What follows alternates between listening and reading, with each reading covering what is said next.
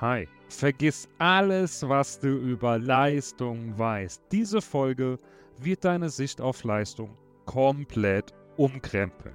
Willkommen zurück zu meinem Podcast. Heute beleuchten wir ein Thema, das jeden Reiter betrifft. Das Gleichgewicht zwischen Freude und Leistung im Sattel. Stell dir vor, du bist auf dem Weg zu einem Turnier und dein Herz pocht und deine Gedanken kreisen nur noch um eines. Gewinnen, gewinnen, gewinnen. Aber irgendwo auf diesem Weg hast du etwas ganz Wichtiges verloren. Dein Genuss und deine Freude am Reiten. Viele von uns, ganz egal ob im Amateurbereich oder als Profi, kennen dieses Gefühl. Sie sind so fixiert auf das Erreichen von Zielen, dass sie vergessen, warum sie überhaupt angefangen haben zu reiten. Das ist auch eine Frage, die ich super gerne stelle. Warum reitest du? Oft kommt dann, ich weiß es gar nicht, aber ich erwarte von meinem Pferd, dass es für mich kämpft, damit ich stolz auf mein Pferd sein kann. Lass es sein, das wird nicht klappen. Die Frage ist, was tust du für dein Pferd und stellst du dir so eine gleichberechtigte Partnerschaft vor? Wenn es dir so geht wie den meisten, dann denkst du dir an dieser Stelle nein und fühlst dich ein klein wenig ertappt und das ist vollkommen in Ordnung.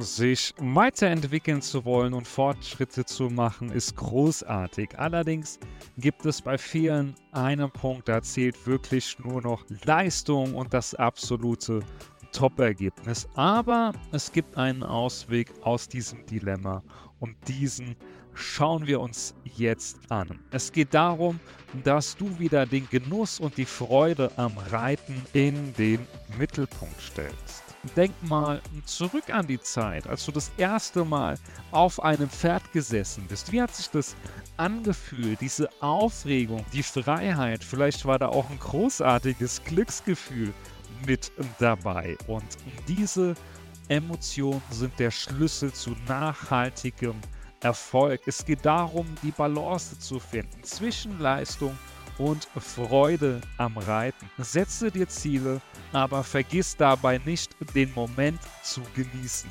Ob du nun durch die Natur reitest oder leistungsmäßig unterwegs bist. Erinnere dich an das Glück, das dir dieser Sport bringt. Ein praktischer Tipp an der Stelle, beginne jede Trainingseinheit mit einem Moment der Dankbarkeit. Denke daran, was du am Reiten liebst und konzentriere dich auf diese positiven Gefühle, die da in dir hochkommen. Und wenn du das nächste Mal zum Turnier fährst, erinnere dich daran, dass es nicht nur um das Ergebnis geht, sondern um die Erfahrung, die du mit deinem Pferd teilst, indem du den Genuss wieder mehr in den Vordergrund stellst, kannst du deine Leistung auf eine Art und Weise steigern, die nachhaltig und erfüllend ist, weil was ist Erfolg ohne Spaß? Wenn du das mal gelebt hast, dann bist du nicht wirklich erfolgreich, weil dir immer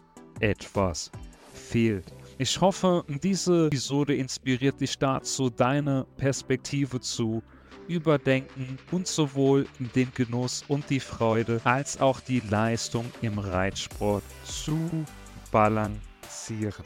Ich freue mich, wenn du beim nächsten Mal wieder einschaltest. Bis zum nächsten Mal. Bleib mutig und vertrau auf dich und dein Pferd. Bis dann. Ciao.